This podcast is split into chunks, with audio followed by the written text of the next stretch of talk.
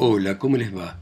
Esto es Lecturas desde Santa María de los Buenos Aires, esta ciudad poética en este continente tan romántico. Y Buenos Aires tuvo poetas enormes, inmensos. Uno de ellos fue Conrado Nalé Roxlo, que nació en 1898 y que murió en 1971 y aparte de poeta fue periodista, guionista, dramaturgo, humorista, escritor. Fue director de dos revistas de humor, Don Goyo y Esculapión. Vivió en el barrio de Caballito, frente al Parque Rivadavia, y fue muy amigo de Roberto Arlt. Muchos de sus poemas se tradujeron al italiano, al francés, al inglés. Con el seudónimo de Alguien y Chamico, Publicó en revistas y en diarios de manera regular cosas humorísticas por más de 20 años.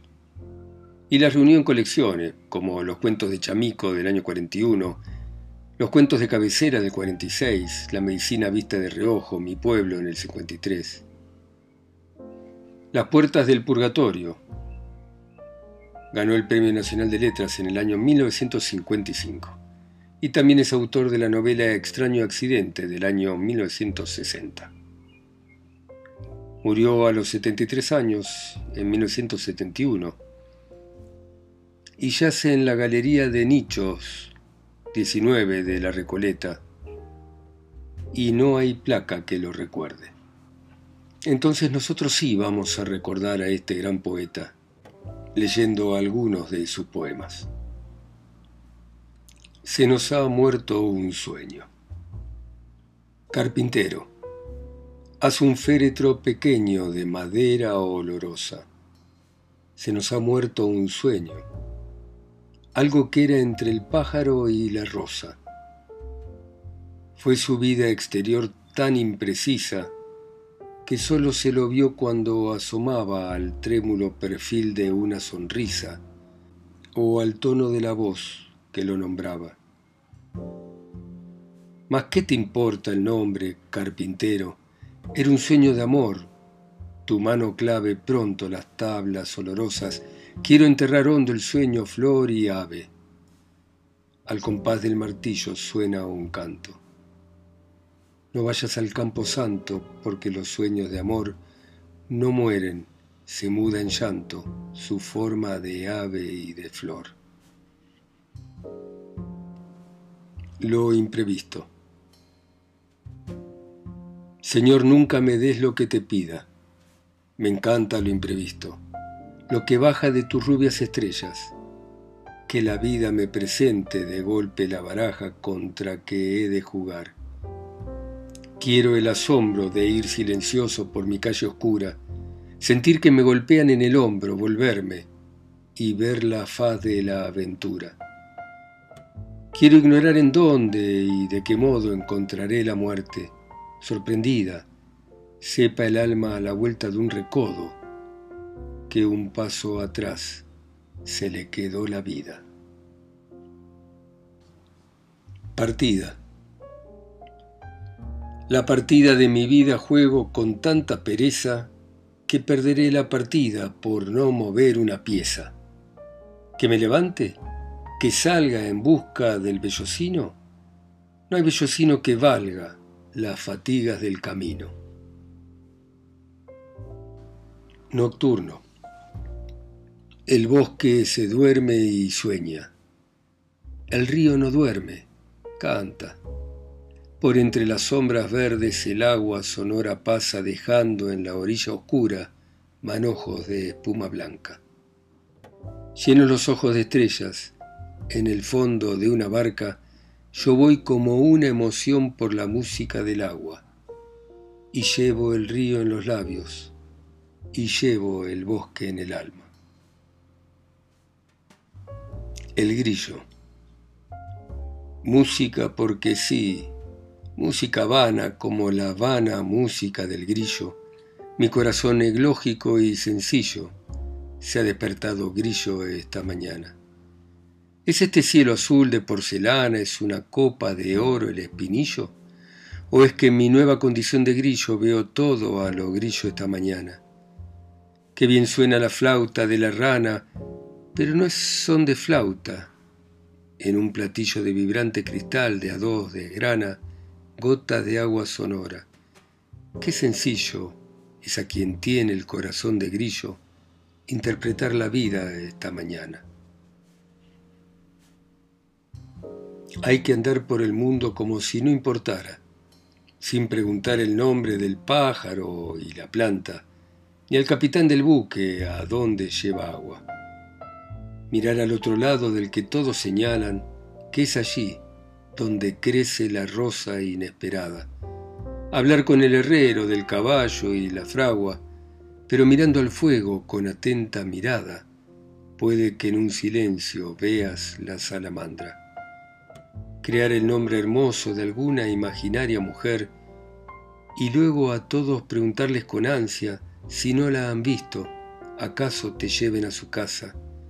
En la copa vacía beber con esperanza, tal vez una divina locura de cristal guarda, sacar siempre a los ojos el aire azul del alma, ver lo que nunca alcanza la mirada.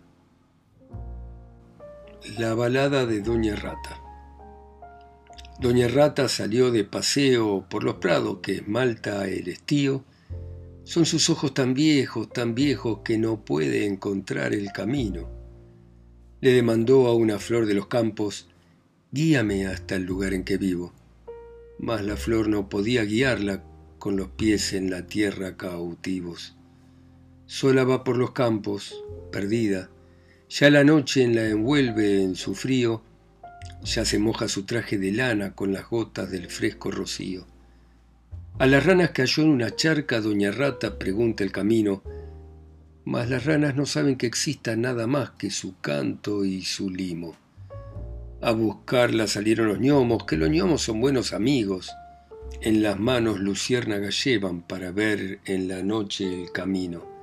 Doña Rata regresa trotando entre luces y barbas de lino, Qué feliz dormirá cuando llegue a las pajas doradas del nido. Ronda. Sueño. Los sueltos se dan la mano y en torno mío danzan su ronda. La luna se alza blanca y redonda sobre el oscuro bosque lejano. Las ranas verdes en el pantano cantan, su canto llena la honda quietud, suspira lejos la fronda, Luna lejana, campo en verano, sueño, los sueños se dan la mano.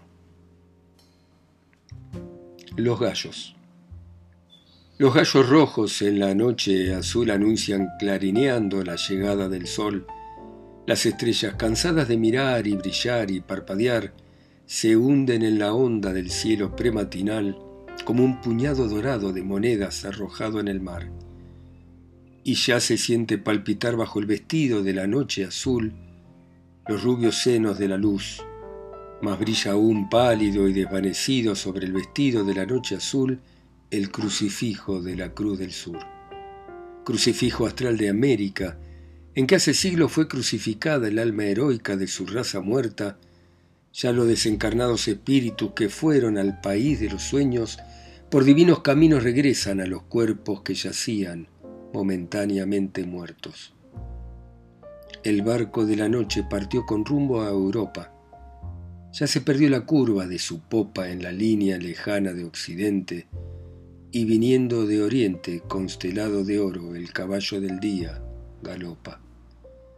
Los gallos rojos cantan en la mañana azul y la araña del sol teje la tela de sus rayos y se cumplió la profecía de los gallos ha nacido la luz. Literatura. Sigue oprimiendo la invisible garra al corazón que sufre y se estremece, y un remedio inmediato nos ofrece la pistola romántica de Larra. Pero después pensamos en la crónica indiscreta e inflada de los diarios y renunciamos, con sonrisa irónica, al papel de suicidas literarios. Y vamos a seguir con esta memoria de Conrado Naler Roxlo sobre Los Keller, un restaurante donde se reunía lo más selecto de la sociedad, propiedad de Otto Hemmerling. Fe de ratas.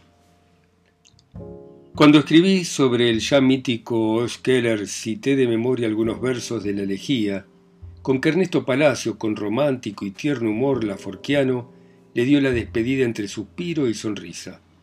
Hoy, revolviendo papeles viejos, tuve la suerte de encontrar el texto íntegro del poema, copiado por mí, por su autor, y firmado Héctor Castillo, seudónimo que usó algunas veces.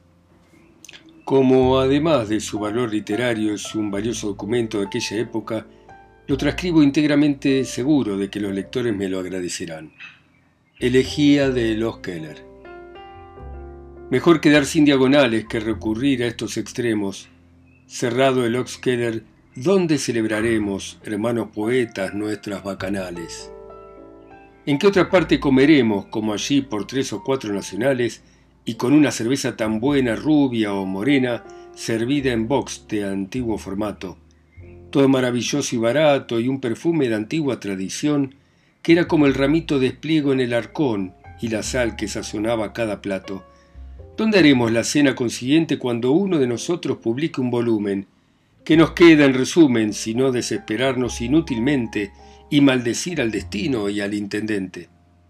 Pronto serás un cadáver despanzurrado en despiadada autopsia, mi pobre os destripado, en las cañerías de los disagües, albañiles color de tierra, ignorantes de todo lo que tu seno encierra, se encarnizarán torpemente contigo. En sus manos las piquetas dóciles, removiendo invisibles recuerdos fósiles, pero en verdad te digo que cuando nada quede ya de lo que fuiste, con los ojos por el asombro abiertos, visitarán tu hueco oscuro y triste, pálidos fantasmas de tus amigos muertos. Cuántas generaciones de poetas coronaron tus mesas, bebieron en tus vasos, cuántos sonetos y cuartetas, ansias secretas y fracasos, encrucijadas de tres caminos, el del olvido, el de la muerte, el de la gloria, guarda tu historia, clase de muchos destinos, en el conjunto de voces profusas que practicaron a tu amparo el contrapunto de boca y las musas. Al amparo de los grandes frescos, de tus paredes óleos de pésima escuela, pero evocadora como una novela, en que una raza de bebedores gigantescos se emborrachaba con raudales de mosela, rubio como la margarita de Fausto, hasta dejar el barril exhausto, mientras las suculentas piernas de carnero en el hogar se ahuman, frescos que nos hacían soñar con las tabernas que conocieron Heine y Schumann.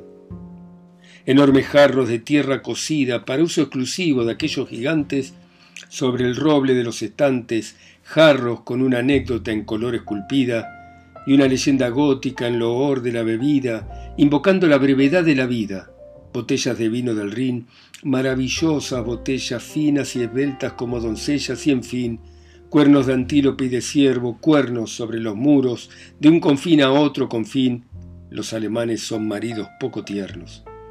Los sábados por la noche era el derroche de alegría, risa, bromas. Se mezclaban allí clases y razas, y bullía una babel de idioma entre el ruido de platos y tazas sobre las antiguas mesas de roble. El vaso es silencioso, pues tiene sangre noble. Cada grupo lucía su acento y su tic. Se codiaban el contertulio de la siringa con el hortero que se endominga, la miseria con el chic, y el literato criollo que citaba a Dumic y el universitario de Gotinga, y entre frases y paradojas de algún Brumel transcurrían las horas en fugaz caravana frente al gentil porrón de Cumel hasta el domingo por la mañana. Los alemanes iban toda la semana. La orquesta colocaba en un rango igual de desafinación al genio clásico y al tango, milongón, de la obertura de Verona a Flor de Fango. Más que importa la música profanada por las bienesas rubias era nuestra emoción y a la una de la madrugada, después de un prudente consumo, las convertíamos en diosas, hijas misteriosas de la cerveza y el humo. Tú conoces esas veladas, Rubén Darío, maestro de todo, Padre mío. Todavía rondabas los rincones oscuros y muchas veces nuestro oído atento recibió un eco perdido de tu acento que aún rebotaba en los viejos muros. Callaba entonces la palabra vana y en nuestras imaginaciones adolescentes surgía tu figura divinamente humana. Veíamos tu sombra en la mesa lejana, indiferente a nuestras miradas reverentes, y se inclinaban de emoción todas las frentes, escuchando la música de una prosa profana. Y todo se fue, para siempre. Nadie lo creería. En los últimos tiempos casi nos aburría, no sé por qué, acaso por culpa de don Luis García, el cabaret nos absorbía. Íbamos a la vieja casa muy raras veces. Reciente comprendemos cuando desapareces. Hogar de nuestra adolescencia, cálido hogar, y nuestra queja lastimera es la del hijo pródigo cuya casa familiar se hundió durante sus andanzas de calavera. Ah, si yo fuera Rockefeller, te rescataría mi amado Oskeller, pero como no tengo nada más que el traje que llevo puesto y como las lágrimas no pagan impuesto, me libro de la deuda sagrada, componiendo esta elegía en mi manera atravilaria, fuerte sincera, la escribí a falta de lira enlutada con un moñito de crespón en la lapicera. Y vayamos otra errata, menos grave que la omisión de tan felices versos, pero errata al fin. Daremos un rodeo. Hace justamente diez años, en 1949, bajo el título de una página de mis futuras memorias, publiqué en la revista Lira lo siguiente. Cuando cumpla los 70 años, vale decir, dentro de 20, me sentaré a escribir mis memorias literarias. La obra me llevará cinco años, y los 25 restantes los dedicaré a gozar del escándalo, pues las memorias siempre lo producen, y a discutir las rectificaciones de los sobrevivientes de mi generación, que deseo sean muchos y gocen de una vejez tan animada y feliz como lo fue nuestra juventud. Ya me los veo a Paco Bernardes, a Ricardo Molinari, a José Pedroni, a Nora Lange, a Eduardo Mallea, a Luis Cané, a Luis Emilio Soto, a Amado Villar y a tantos otros venir con su leve brisa de asma o su pequeño dardo de reuma para engañar al destino. Ya me los veo llegar a la sombra de su bien ganado gajo de laurel, a discutirme la paternidad de una frase ingeniosa o el papel desempeñado en una hora grave para la vida espiritual del país. Yo estaré en la cama envuelto en una nube de cabellos blancos, un poco teatralmente, como Guido y Espano. Una de mis innumerables bisnietas servirá sendas tazas de tira y a vivir, muchachos. Después contaba un episodio que no hace el caso. Reproduzco aquí una caricatura profética con la que ilustró aquel artículo Lino Palacio y que ahora me parece muy buena. Ahora bien, las cosas no han ocurrido como yo pensaba. No esperé 20 años para escribir mis memorias, sino 10, y no las publiqué en libros, sino que las estoy publicando como folletín. Este cambio de plan es feliz por dos razones. Permite que haya más testigos que puedan rectificar los errores de mi memoria y me da tiempo a corregirlos antes de que salgan en volumen. Tal es lo que haré aprovechando la cordial aclaración que publica en otro lugar de este suplemento mi viejo amigo y sabio historiador Rafael Piñeda Yáñez, a quien mucho agradezco se haya molestado en refrescarme la memoria, pues mi deseo es que este libro, cuando lo sea, se aproxime cuanto pueda a la verdad, porque ya se sabe que Nemosín, diosa de la memoria y madre de las musas, es más enredadora que sus nueve hijas. Bueno, muy bien. Seguiremos mañana a las 10 en punto, como siempre.